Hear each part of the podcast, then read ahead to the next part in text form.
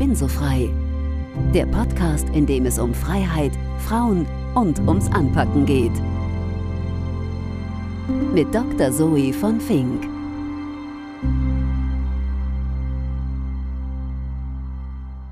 Passend zur anstehenden Berlinale spreche ich mit der Filmproduzentin Johanna Bergel. Zu ihrem Repertoire gehören die drei Fragezeichen, Eingeschlossene Gesellschaft, Narziss und Goldmund, Gut gegen Nordwind, Die Goldfische, 25 kmh und viele, viele mehr. Wir reden über die weibliche Perspektive im Film, Quoten in der Kunst und wieso, obwohl ihr Studiengang Filmproduktion paritätisch besetzt war, heute meist die Männer erfolgreicher sind. Das Wichtigste in meiner Berufslaufbahn war, gegen alle Widerstände an mich zu glauben, stellt sie fest. So hat sie mit Kind studiert und während des Studiums ein zweites Kind bekommen. Sprüche wie musst du dich nicht um deine Kinder kümmern kamen dabei von allen Seiten. Heute ist die gebürtige Ostberlinerin, die für Wiedemann und Berg die Entwicklung neuer Kinostoffe verantwortet, auch Gastdozentin an den Berliner Filmhochschulen und Kommissionsmitglied in der Projektfilmförderung. Wir reden über ihre Lieblingsfilme, was sie in Momenten des Scheiterns tut und natürlich über die Zukunft des Kinos. Wenn euch der Podcast Ich bin so frei gefällt, freue ich mich, wenn ihr den Podcast bei iTunes, Spotify und so weiter bewertet. Denn so erreichen wir noch mehr Hörerinnen und Hörer. Viel Spaß beim Zuhören.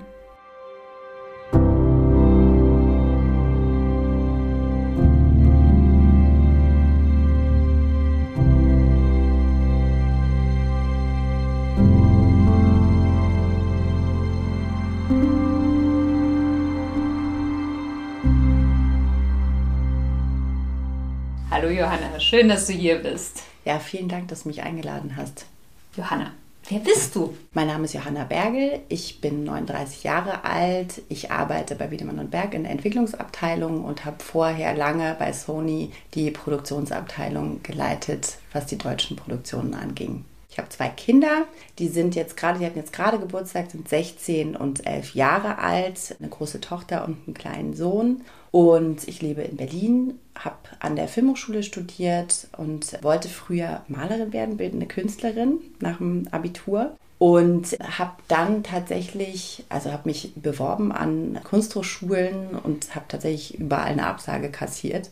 Und es war aber gut für mich, um einfach nochmal so den Horizont zu erweitern und auch zu gucken, ich gehöre auch zur Generation Praktikum, was gibt es eigentlich noch für Jobs? Und ich finde gerade diese Phase, wo man so nach dem Abitur, also wenn man nicht total gesettelt ist und weiß, wo man hin möchte, gibt es irgendwie nach dem Abitur so eine vulnerable Stelle eigentlich, ne? wo man halt das Gefühl hat, so alles ist einem möglich, alles ist offen und man muss dann so ein bisschen so einen Weg der Entscheidung gehen. Und ich habe mir es immer so vorgestellt, als würde ich an einem Baumstamm stehen und hätte halt die Möglichkeit, alle Verästelungen nach oben zu gehen. Und ich muss mich nur für einen entscheiden. Ich fand das wahnsinnig schwierig. Und dann habe ich ganz viele Praktikas gemacht und bin dann irgendwann in die Filmproduktion rein, habe da Praktika gemacht beim Dreh und in der Produktionsfirma und dachte mir so, das wäre doch was, was mir Spaß machen könnte. Und dann habe ich mich da beworben. Und das hat dann geklappt. Und das hat dann geklappt. Ja, ja Glückwunsch. Das finde ich schön, das Bild mit dem Baum und allen Ästelungen nach oben. Das heißt, egal ja. was du machst, es geht ja immer aufwärts und nach total. oben. Ja,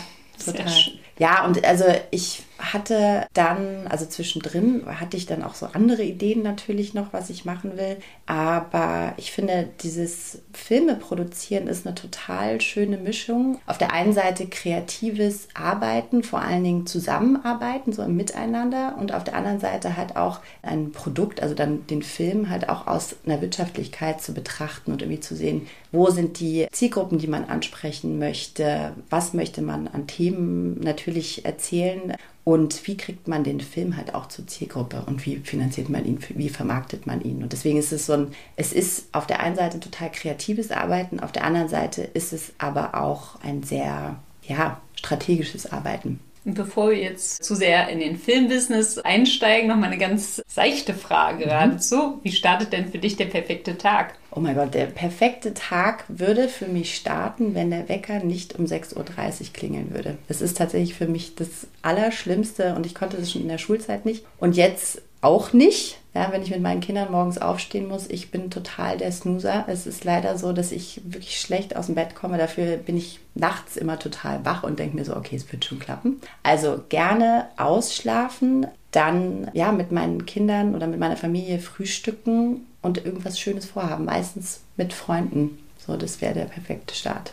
Hört sich gut an. Hört sich gut an. Was macht man nun als Production Director, genau. Ja, also jetzt bin ich ja tatsächlich nicht mehr der Production Director, sondern der Development Director. Also ich bin tatsächlich für die Entwicklung von Kinoproduktionen zuständig. Und es ist tatsächlich auch jetzt gerade die große Frage, was ist Kino in der Zukunft? Ne, man redet halt einfach viel darüber, gerade weil Streaming auch so präsent geworden ist in den letzten Jahren und auch so während Corona hat sich dieses Rad halt auch noch mal sehr viel schneller gedreht. Also dass einfach mehr Produktionen oder Serien auch im Streaming-Bereich konsumiert werden. Und für Kino zu erzählen ist wirklich komplex, weil es ist immer die Frage nach einer Relevanz nach einer Thematik, nach einer emotionalen Relevanz aber auch, weil Kino natürlich auch ja ein Ort der Emotionen ist. Ne? Das ist tatsächlich einfach so, man sagt immer bigger than life. Und wenn man sich quasi auf ein Kinoerlebnis einlassen möchte, dann möchte man tatsächlich auch etwas erfahren über Welten, Lebensrealitäten, die jetzt nicht nur eine Nabelschau sind, sondern die tatsächlich etwas Eigenes, etwas Spezielles erzählen, aber trotzdem so universell erzählt werden, dass ich mich da auch mit angesprochen fühle oder gemeint fühle. Und das ist ziemlich komplex. Und tatsächlich bin ich gerade viel damit beschäftigt, mit Kreativen zu sprechen, also mit AutorInnen und RegisseurInnen, was die für Themen gerade auf der Uhr haben, was sie interessiert. Dann lese ich viele Bücher, beziehungsweise haben wir ja, im Haus. Darf ich ganz kurz ja. eine Zwischen... Also ja. du produzierst in Anführungszeichen nur fürs Kino. Genau, genau. Okay. Ja. Also es kommt nicht vor, dass ihr einen Film macht und dann doch entschieden wird. Ja. Doch, das passiert jetzt immer mehr und das ist tatsächlich auch so, dass damals, als ich bei Sony gearbeitet habe, war der Ansatz auch immer fürs Kino zu produzieren. Und dann war es natürlich total schade, wenn man an einem Punkt der Entwicklung eigentlich entschieden hat, okay, vielleicht ist es nicht Kino fürs nächste Jahr, so ungefähr. Und, und heißt es nicht Kino sein, sozusagen nicht gut genug fürs Kino? Also sieht man da so verschiedene Nuancen? Wie? Ja, es ist so ein bisschen, also es hat mit dem Genre zu tun. Es hat tatsächlich auch was mit der Beobachtung des Marktes zu tun. Welche Zielgruppe geht noch ins Kino? Also man kann zum Beispiel sagen, dass Jugendliche vor allen Dingen nicht in deutsches Kino gehen, obwohl wir jetzt gerade auch ein total schönes Beispiel hatten mit Rheingold, aber das ist halt tatsächlich einfach so eine Ausnahme. Und wenn man für die zum Beispiel etwas entwickelt, dann kann es total schnell passieren, dass man sagt, okay, das wäre beim Streamer besser aufgehoben, weil da erreichen wir unsere Zielgruppe. Und es geht vor allen Dingen ja auch darum, also wenn man Geschichten versucht fürs Kino zu erzählen und dann halt in der Entwicklung ja bemerkt, dass es halt im Endeffekt das Publikum, was im Moment ins Kino geht, nicht erreicht, dass man dann das Projekt nicht in die Schublade stecken muss, sondern dann eigentlich die Möglichkeit hat, mit einem Streamer ins Gespräch zu kommen. Und da bin ich jetzt gerade eben bei Wiedemann und Bergfilm, die sind ja angeschlossen an Leonine, das ist ein deutsches Verleihstudiosystem und die haben auch eine TV-Abteilung und da ist da jetzt die Chance tatsächlich zu sagen, so okay, wir haben es eigentlich mal fürs Kino angedacht, aber es gibt für diese Projekte auch eine Chance, nicht in der Schublade zu verschwinden, sondern auch für TV oder Streamer produziert zu werden. Und dann, man liest hier von diesen Diskussionen, ist das Kino tot und so weiter. Ja. Aber wenn ich das so höre, dann hört es sich ja an, als ob der Kuchen größer geworden wäre. Eigentlich schon. Ja, und ich finde auch genauso sollte man das auch betrachten. Ich habe neulich auch noch mal ein Interview gehört, ich weiß gar nicht mehr, wer das war, da ging es auch genau um diese Frage. Und ich glaube, es ist halt so ein bisschen, es wäre so starr, sich da so quasi drauf zu versteifen, das Kino ist tot. Ich glaube, es gibt nicht ein Entweder-Oder, sondern es gibt eigentlich immer ein Und. Das war damals mit Kino und Fernsehen, als das Fernsehen so groß geworden ist, eigentlich ja dieselbe Angst. Und ich glaube aber, dass das eher eine größere Spielwiese ist und eben bestimmte Geschichten brauchen auch eine Länge in der Erzählung. Und es wäre total schade, die nur in 90 Minuten zu packen oder in zwei Stunden. Und da ist es total schön, Figuren eben über einen längeren Zeitraum zu begleiten. So, deswegen, ich habe da überhaupt keine Angst davor, aber klar muss das Kino sich auch wandeln, also in dem Sinne, dass es halt mehr ein, ein Begegnungsort wird. Und ich glaube, gerade so nach der Pandemie, ich erlebe es immer mehr, dass die Leute sich sehr auch zurückziehen, dass eben dieses Miteinander auch so ein bisschen fast so zu Anxieties geführt hat, also so ne, dieses sich desozialisieren zu wollen und eher so zurückzuziehen ins Private. Das hat man durch Corona angetriggert, hat jetzt auch dieses Jahr, also fühle ich das auch immer noch, auch im Freundeskreis. Und Kino hat die Chance, eben ein Ort der Begegnung zu sein. Und ich würde mir eigentlich wünschen, also wenn ich mir das perfekte Kino ausdenken würde oder den perfekten Raum Kino, dann ist das Kino natürlich wunderschön und die Projektion ist toll und die Soundanlage. Aber ich habe danach die Möglichkeit, an einer Bar, die zum Beispiel dazugehört oder zum, keine Ahnung, einem kleinen Club mit einer Bar, dann mit den Leuten in den Austausch zu kommen. Das fände ich zum Beispiel total schön. Berlin schön. hat da ja auch schon so ein paar Kinos, die das machen. Das Wolf-Kino zum Beispiel, die gehen genau auf dieses Konzept. Und ich glaube halt einfach, also in diesem Interview, was ich da gehört habe, da ging es dann auch darum, klar, Kino wird ja auch subventioniert durch die Förderung, also staatlich. Und er hat das fand ich ein bisschen krass, weil er es quasi in den Kontext gesetzt hat zu Museen. Das sehe ich jetzt nicht so, weil so ein musealer Ort ja weniger für mich im Moment, also es kommt natürlich darauf an, was ausgestellt ist, aber so ein Ort der Begegnung ist. Aber Kino hat auf jeden Fall das Potenzial und ja, halt im Endeffekt Menschen miteinander zu verbinden, gerade weil man eben auf dieser emotionalen Ebene auf eine Reise geschickt wird durch ein gemeinsames Kinoerlebnis oder durch das Kinoerlebnis an sich oder die Geschichte, die erzählt wird. Ja, und ich finde, Kino ist auf jeden Fall ein schützenswerter Ort ja. und natürlich auch ein kultureller Ort, der schützenswert ist. Ja, letztendlich bringt es auch vielleicht doch mehr Entspannung, diese Gemeinsamkeit, weil vor lauter Angebot verzweifeln ja die Leute und dann ist man irgendwie nur am Seppen und es bringt eigentlich nicht so die richtige Entspannung, die man will. Und wenn man im Kino ist, dann hat man sich für eine Geschichte entschieden und kommt aus der Geschichte nicht mehr raus und sitzt ja. dann in einem Raum und lacht und weint mit anderen. Also. Total. Und ich glaube, gerade so für Komödien, also dieses gemeinsame Lachen ist ja auch total schön und befreiend. Und gerade wenn man dann irgendwie, ja, gemeinsam dann auch so eine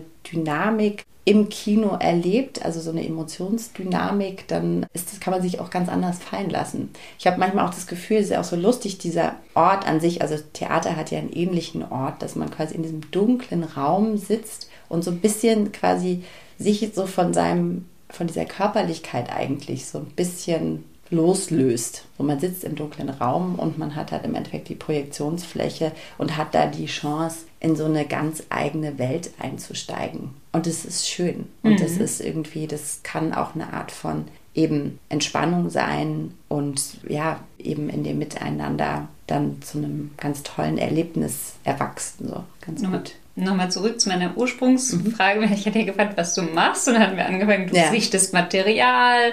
Genau. Aber wie entscheidest du dann, dass du etwas produzieren möchtest oder entwickeln möchtest? Also im Moment ist es halt so, dass wir uns tatsächlich so verschiedene Themen angucken, die wir interessant finden zu erzählen. Und dann überlegt man eigentlich relativ konkret auch schon, mit welchen Kreativen möchte man zusammenarbeiten. Und die Produzentin, mit der ich zusammen quasi die Kinoproduktion da vorantreibe.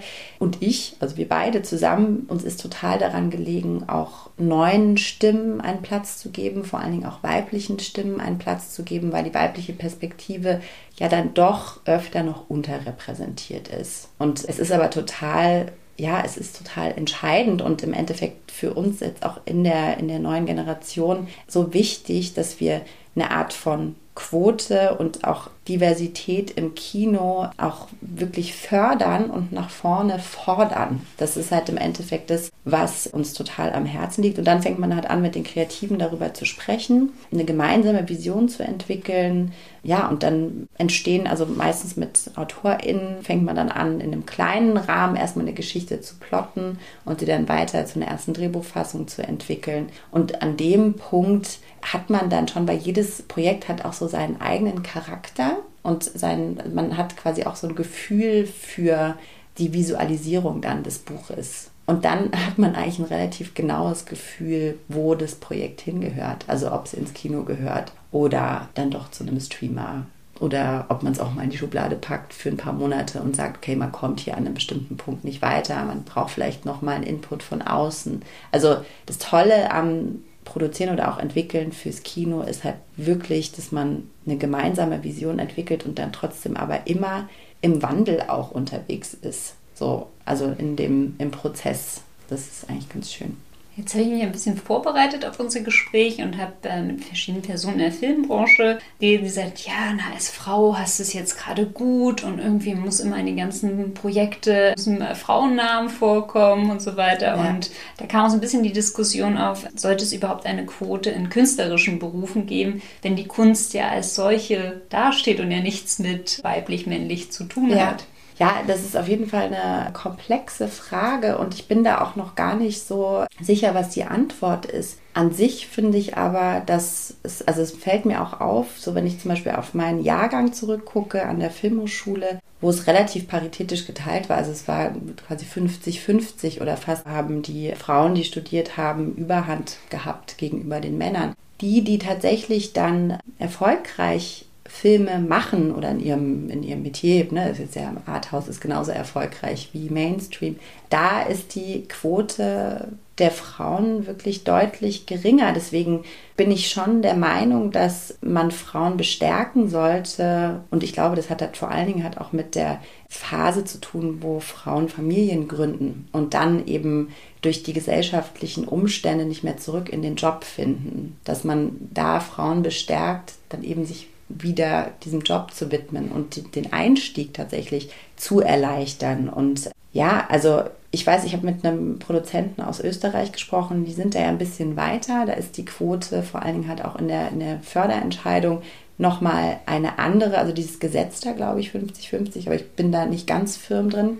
Und da habe ich eben auch lange mit dem diskutiert über die Quote. Und dann kommt natürlich immer die Frage der Qualität auf. Also wenn zwei Projekte gleichwertig von der Qualität sind und das eine ist von einem Mann und das andere ist von der Frau, dann würde ich es total begrüßen zu sagen, okay, dann lass uns lieber das Projekt der Frau machen, umsetzen und ja, und das forcieren. Aber wenn die Qualität nicht da ist und wenn die Einreichungen nicht da sind, also wenn es gar keine Projekte gibt, und das ist ganz oft der Fall, dann nützt halt auch eine Quote nichts. So, mhm. Also deswegen ist es komplex. Verstehen. Ja. Und sagst du, in deinem Jahrgang war es 50-50 der mhm. Abschluss.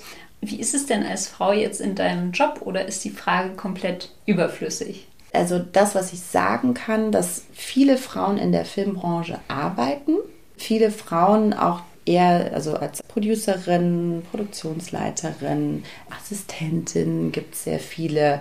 Es wird halt tatsächlich so, je höher die Hierarchie ist, desto weniger Frauen sind da. Und man muss einfach, wenn man sich die, ja, wenn man sich die großen Firmen anschaut in Deutschland, ist es tatsächlich auch immer noch eklatant, dass es halt genau in diesen Vorständen dann, keine Ahnung, 80 Prozent Männer, 20 Prozent Frauen oder sogar noch mehr Männer und weniger Frauen vertreten sind. Und das finde ich so ein bisschen schade. Da würde ich mir zum Beispiel wirklich eine Quote wünschen. Was aber also quasi die unteren Stufen angeht, da sind viele Frauen vertreten. Aber es gibt natürlich auch bei dem, wie heißt er, der Bechtel-Test, ich weiß nicht, ob du den kennst, Maria Furtwängler hat äh, so einen Bechteltest ins Leben gerufen. Da geht es genau darum zu gucken, wie ist die Quote eigentlich ausbalanciert, auch in den Berufen, in den Einzelnen. Und da sieht man zum Beispiel im Fach der Bildgestaltung, also Kamera, Mann, Frau, ist einfach die Quote der Männer sehr viel höher als bei den Frauen. Also ja. ich hörte, es gibt teilweise so eine klassische Rollenverteilung wie mhm. den Job des Script Girls oder bei den technischen Berufen, bei Licht und so weiter, ja. gibt es einfach viel mehr Männer. Ja. Ja, das ist so. Das ist tatsächlich so und das ist nach wie vor so. Und da gibt es halt andere KostümbildnerInnen, ist zum Beispiel mehr Frauen besetzt, aber alles, was Technik angeht, ist tatsächlich, sind die Männer im Vorrang. Oder nicht im Vorrang, sondern gibt es einfach mehr Männer, die da in den Berufen arbeiten. Und es gibt ja auch also eigentlich viele bekannte Regisseurinnen, also mhm. gerade aus Deutschland, Maren Ade, Maria ja. Schrader und so weiter, weltbekannt. Und da scheint es ja recht ausgeglichen zu sein. Wobei bei den Produzenten und Produzentinnen ist es weniger so. Das scheint mir, ist mein Eindruck. Ich müsste das eigentlich mal überprüfen, aber ich würde ja tatsächlich dem zustimmen. Es gibt aber viele ganz tolle Produzentinnen auch mittlerweile. Also zum Beispiel Janine Jakowski, die ja mit Maren Ahle zusammen die Firma hat. Auch eins der, eine der tollsten Produzentinnen, die ich kenne. Also quasi von der kreativen Seite aus, aber auch wie sie in der Branche ihr, ja, ihren Platz auch einfach ganz klar einnimmt. Also auch so im politischen Engagement Aber ja, es ist tatsächlich so. Ich glaube trotzdem, dass es mehr Regisseure gibt als Regisseurinnen, aber es gibt ganz tolle Regisseurinnen auf jeden Fall da draußen. Auf jeden Fall weltbekannte. Ja, weltbekannte auf jeden Fall, ja. Auf dem Weg nach Hause habe ich ein großes Poster gesehen von die drei Fragezeichen. Das hast du ah, ja auch mit du? Ja, wie kommt ihr jetzt raus? Das ist ja also große Filme produziert wie Drei Fragezeichen, Narziss und Goldmund oder Gut gegen Nordwind. Mhm. Wie kamst du denn zu solchen ja, Blockbustern, würde ich geradezu sagen? Wir wissen ja noch nicht, wie Drei Fragezeichen läuft, genau, aber ja, es läuft ja, mal, sieht, sieht ja gut aus. Ja, auf jeden Fall. Der startet jetzt morgen im Kino. Das ist tatsächlich habe ich, als ich bei Sony gearbeitet habe, in der Produktionsabteilung oder die Produktionsabteilung geleitet habe und man natürlich diesen Verleih oder das Studiosystem Sony im Nacken hat und auch tatsächlich einfach auch dadurch die Möglichkeit hatte, solche Projekte mitzufinanzieren und die mit auf den Weg zu bringen und Sony halt tatsächlich einfach ein altehrwürdiges Studio ist, waren die Projekte quasi schon da. Ich habe sie betreut, muss man ganz ehrlich sagen. Aber sagen, ja. weibliche Bescheidenheit. genau, die weibliche Bescheidenheit. nein, nee, also ich, ich, ich ärgere dich nur. Nein, nein, nein. Ich, ich glaube, das, was ich sagen kann, ist, ich habe, glaube ich, jetzt für Sony, es kommt noch ein Film im Herbst ins Kino. Ich habe da fünfeinhalb Jahre gearbeitet und habe da zwölf Filme betreut. Und das war unglaublich. Also wirklich so im Sinne von, die waren so, so unterschiedlich. Also viel auch so Family Entertainment, hast du ja gerade gesagt. Drei Fragezeichen, Liliane Susewind, Wendy und dann aber eben so tolle Filme wie Gut gegen Nordwind oder Die Goldfische, Narziss und Goldmund. Das sind halt Produktionen, die alle ganz individuell sind. Also haben alle ihre eigene Handschrift, ihre eigene Geschichte natürlich. Und jedes Projekt braucht halt eben diese, ja, braucht, braucht auch ein Feingefühl, weil man eben immer mit anderen Kreativen zu tun hat. Und da sind wir wieder bei dem Thema, es geht halt immer wieder um dieses gemeinsam zu arbeiten, gemeinsam Dinge zu erschaffen und eine gemeinsame Vision auch umzusetzen. Und das ist eigentlich das, was mir auch am meisten Spaß gemacht hat. Ich hatte tatsächlich am Anfang auch echt große Ehrfurcht, weil man eben da auch mit ganz tollen, etablierten und gestandenen ProduzentInnen und Regisseuren zu tun hat. Und das Tolle ist, dass man in dem Miteinander arbeiten lernt man sich so gut kennen. Ja, und bei den meisten Produktionen ist halt wirklich aus so einer Arbeitsebene auch eine Art Freundschaft erwachsen, weil man halt wirklich durch dick und dünn geht und jede Produktion hat seinen ganz bestimmten Fallstrick. Also eigentlich gab es bei jeder Produktion so einen Moment, wo mir fast das Herz stehen geblieben wäre. So. Und das war wirklich so unterschiedlich. Man denkt dann immer, man hat jetzt dieses große Monster aus dem Weg geräumt und dann kommt bei dem nächsten Projekt kommt ein anderes riesiges Monster. Und man denkt so, oh mein Gott, ich, ich habe es nicht kommen sehen. So. Kannst du mal ein Beispiel nennen? Ja, also zum Beispiel bei dem einen Projekt war es dann so, dass wir Förderungen nicht rechtzeitig abgerufen haben und dann war die Finanzierung halt nicht gestemmt und der Film hatte aber schon angefangen zu drehen und dann hat man plötzlich ein Loch von Hunderttausenden Euros, was man halt stopfen muss während die Produktion halt schon läuft. Dann kann man ja auch nicht mehr aufhalten so und dann fängt man halt an, klar, dann so selbstkritisch zu sein, zu überlegen, wie konnte das sein, dass es nicht zum richtigen Zeitpunkt abgerufen ist oder wurde. Und das Gute ist ja, man kriegt ja quasi jede, ich sage jetzt mal Aufgabenstellung, weil ich will jetzt nicht Problem sagen, kriegt man in den Griff, mhm. indem man miteinander spricht. So und es hat eigentlich immer funktioniert. Und auf welche Projekte blickst du jetzt mit besonders viel Stolz zurück? Also es gibt ein Projekt, was ich wirklich wahnsinnig geliebt habe und es war auch der Grund, warum ich damals bei Sony angefangen habe. Es ist ein Kinderfilmprojekt Liliane Susewind heißt es. Es ist auch eine Buchadaption, ein kleines Mädchen, was mit Tieren und Pflanzen sprechen kann. Und ich habe das meiner Tochter früher mal vorgelesen und ich war tatsächlich mit meinem Mann drauf und dran, die Rechte dazu zu klären. Und dann waren die Rechte aber schon weg. Und als ich im Bewerbungsgespräch mit Sony saß, ging es darum, welche Projekte jetzt demnächst zu betreuen sind. Und unter anderem war eins dieses Projekt. Und dann habe ich so gedacht, oh mein Gott, das ist quasi Fügung. Das muss sein, dass ich dieses Projekt betreue. Selbstkritisch gesagt muss man sagen, auch da hätte ich mir an gewissen Stellen ein bisschen was anderes gewünscht für den Stoff. Also ich bestehe jetzt nicht hundertprozentig hinter dem Endergebnis, aber es ist trotzdem ein toller Film für Mädchen geworden und also auch für Jungs, aber es ist tatsächlich, spricht eher eine Mädchenzielgruppe an. Ja, das ist eins der Projekte. Dann Gut gegen Nordwind. Das haben wir eben mit den Komplizen gemacht. Das ist die Firma von Janine Jakowski und Maren Ade. Das war eine tolle Zusammenarbeit. Und welches mochte ich noch gerne? Mein anderes Lieblingsprojekt ist 25 km/h. Das habe ich mit Markus Goller und Olli Ziegenbeik umgesetzt. Ich weiß nicht, ob du den gesehen hast. Der ist mit Bjarne Mädel und Lars Eidinger. Die beiden sind unterwegs mit dem Mofa nach der Beerdigung ihres Vaters, setzen sich auf die Mofas und machen so eine Reise durch Deutschland und auch eine Reise zu sich selber. Und der ist von der Tonalität könnte ich den immer wieder angucken, weil er halt im Endeffekt genau das vereint, was ich auch so toll finde am Kino. Er ist auf der einen Seite sehr unterhaltsam, und aber trotzdem emotional. Also, und das, sind irgendwie die beiden wichtigsten Komponenten, um mich wirklich in eine Geschichte reinzuziehen. Ja, danke für den Filmtipp. Ja, super. und welche Projekte waren besonders herausfordernd? Also das herausforderndste Projekt war eigentlich Narziss und Goldmund. Das ist ja ein historischer Stoff.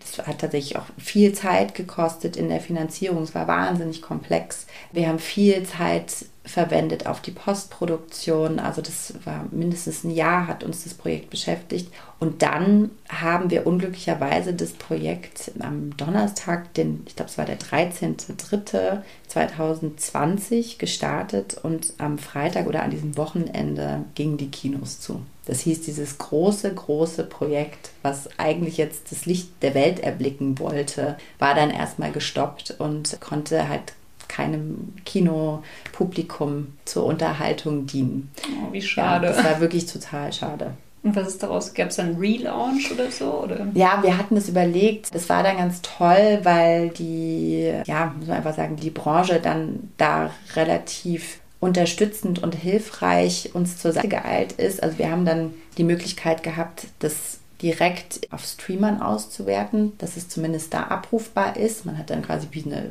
DVD, also eine, eine, eine digitale DVD gekauft und konnte den Film dann während Corona bereits sehen. Das war so ein bisschen so eine kleine Entschädigung. Man muss natürlich sagen, Narziss und Goldmund spielt in der Mittelalter. Die Pest ist ein großes Thema und es war natürlich jetzt nicht so eskapistisch und unterhaltend in der Pandemie. Deswegen ja. hat es auch nur so semi funktioniert. Oh, schade. Ja, das ist ja. wirklich total schade. Also es hätte mich mal interessiert, was passiert wäre, wenn wir den Film nochmal gestartet hätten. Das wäre toll gewesen. Aber das jetzt die Das ist, macht man nicht nochmal. Nee, das, okay. das, weil man tatsächlich ja auch für das Marketing zur Veröffentlichung des Films sehr viel Geld ausgegeben hat bereits, was man ja als Budget eingeplant hat und das kann man tatsächlich nicht nochmal ausgeben. Verstehe. Ja hier auch gelesen, du hast dich ja auch mal selbstständig gemacht vor einigen Jahren mit einer ja. Firma, Mo Films. Genau. Was war denn da los? genau, was war denn da los? Das habe ich tatsächlich mit meinem Mann zusammen gemacht. Mo Films ist tatsächlich die Abkürzung von Mea und Ole, total kreativ. Also von den, das sind meine Kinder, die Namen der Kinder. Und ich habe damals ja, das war so nach der Uni oder, oder noch während der Uni, habe ich gedacht, okay, ich will eigentlich gerne als freie Produzentin Produktionen umsetzen. Und wir haben viele tolle Ideen gehabt, auch Sachen, die wir schon anentwickelt haben, Dokumentarfilme, wo wir auch schon Sachen gedreht haben, einen anderen Dokumentarfilm, wo wir, glaube ich, als Co-Produzenten dabei waren. Und ich habe aber immer natürlich noch nebenher gearbeitet, weil meine Kinder da sehr klein waren in der Zeit. Und dieses selbstständige Arbeiten, das fordert nochmal eine unglaublich große oder größere Disziplin, ja auch so zu definieren, wer man eigentlich als Produzentin sein möchte und wo man eigentlich hin will. So und ich glaube, dass, also ich hatte dann eben parallel bei Sebastian Schipper gearbeitet in der Produktionsfirma und habe auch für Turbokultur, das war, die haben für ARD und ZDF, da gibt es dieses Funk, das junge Angebot, auch so ein paar kleine Sachen umgesetzt. Und ja, dann habe ich halt einfach gemerkt, dass ich ja auch in diesem Stillen vor mich hinarbeiten und Sachen so nach vorne zu treiben, dass das in der Phase, in der ich damals war, nicht so unbedingt zu mir und meinem Weg gepasst hat. Ich finde es einfach nur spannend, ja. weil ich ja auch viele Gründerinnen schon im Podcast hatte und einfach, was die Beweggründe sind. Ja. Das heißt ja nicht, dass du irgendwie gescheitert bist oder sonst was, sondern vielleicht machst du es einfach zum anderen Zeitpunkt nochmal in einer total, anderen Form. Ne? Total. Ich glaube auch, das ist, das ist auf jeden Fall auch ein Ziel. auch also tatsächlich irgendwie eigenständiger oder ein bisschen selbstbestimmter als Produzentin auch aufzutreten und unterwegs zu sein. Und du kümmerst dich ja auch um die Nachwuchsförderung und bist Mitglied bei der Projektförderung der Filmförderungsanstalt. Genau. Ja. Was bedeutet das genau und was machst du da? Ich bin in der Kommission für Produktion und Drehbuchförderung bei der FFA und das bedeutet, das ist ja im Endeffekt eine länderübergreifende Filmförderung, wo Projekte eingereicht werden, die eben kurz vor Dreh stehen und dann sitzt man in einer kleinen Kommission zusammen. Das ist auch total lustig, weil man eigentlich bis zum Tag der Sitzung nicht weiß, mit wem man zusammengewürfelt wird. Es sind immer sieben Stimmen, damit es halt quasi nicht eine Pattsituation gibt.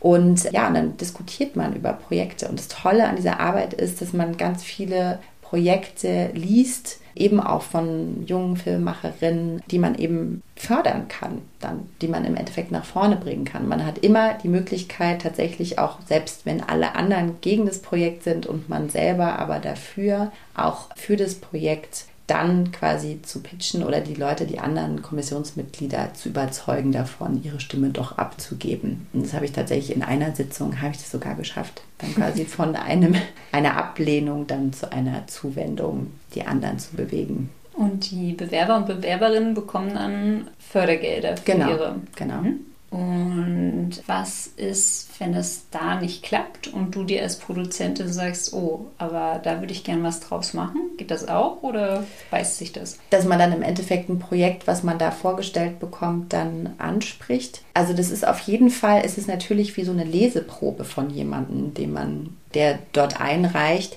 Ich habe da tatsächlich noch nie drüber nachgedacht, ob man dann, wenn es nicht gefördert wurde, dann sich da selber dieses Projekt schnappt. Aber ich glaube, es liegt auch ein bisschen daran, weil die Qualität bis jetzt noch nicht so war oder die Qualität halt dann so toll war, dass man gesagt hat, okay, man fördert es dann. Aber ich habe durchaus, dadurch, dass ich da so viele unterschiedliche Handschriften lesen durfte, dann im Anschluss den Kontakt gesucht zu mhm. Autorinnen und Autoren. Ja, spannend. Ich kann dir auch noch was anderes erzählen, weil ich unterrichte nämlich, also beziehungsweise ich habe jetzt an der DFFB und auch an der HFF, also an den beiden Filmhochschulen hier in Berlin, auch als Dozentin gearbeitet. Und ich hatte einen total schönen Seminartag, also da wurde ich für einen Tag eingeladen und das war total schön, einfach die neue Generation von ProzentInnen kennenzulernen, auch zu gucken, was treibt die eigentlich um und was wollen die eigentlich für Themen umsetzen. Erschreckend war ein bisschen, dass fast niemand von denen mehr ins Kino geht. Also sie sind alle eher so in, dem, in der Richtung Serie unterwegs. Das ist halt gerade irgendwie so für die jüngere Generation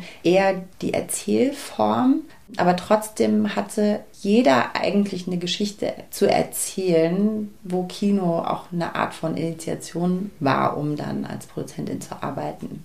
Wo wir schon bei der Nachwuchsförderung sind, jetzt hast du von deiner Abschlussklasse erzählt und ja, im Vergleich sind jetzt die Männer doch erfolgreicher. Mhm. Und gehörst du aus der Klasse wahrscheinlich zu den eher sehr erfolgreichen. Was würdest du den jungen Frauen mitgeben? Was hast du denn aus deiner Sicht richtig gemacht? Ja, also ich glaube, das Wichtigste für mich immer wieder war, auch gegen alle Widerstände an mich selber zu glauben. Also ich habe tatsächlich auch so in der Studienzeit, ich habe, also als ich angefangen habe, an der Filmhochschule zu studieren, war meine Tochter anderthalb Jahre alt. Also ich bin quasi als Mutter an die Filmhochschule gekommen und habe dann während des Studiums noch ein zweites Kind bekommen. Und die Frage, mit der ich am meisten konfrontiert wurde, war eigentlich immer, wo sind deine Kinder jetzt gerade, wenn du hier in der Uni bist? Und dann war ich total perplex, weil ich wurde das nicht nur von Männern gefragt, sondern ich wurde das vor allen Dingen auch von Frauen gefragt. Ja. Und was, was ja, geht sie das an? So? Erstens, was ja. geht sie das an? Und im Endeffekt halt auch,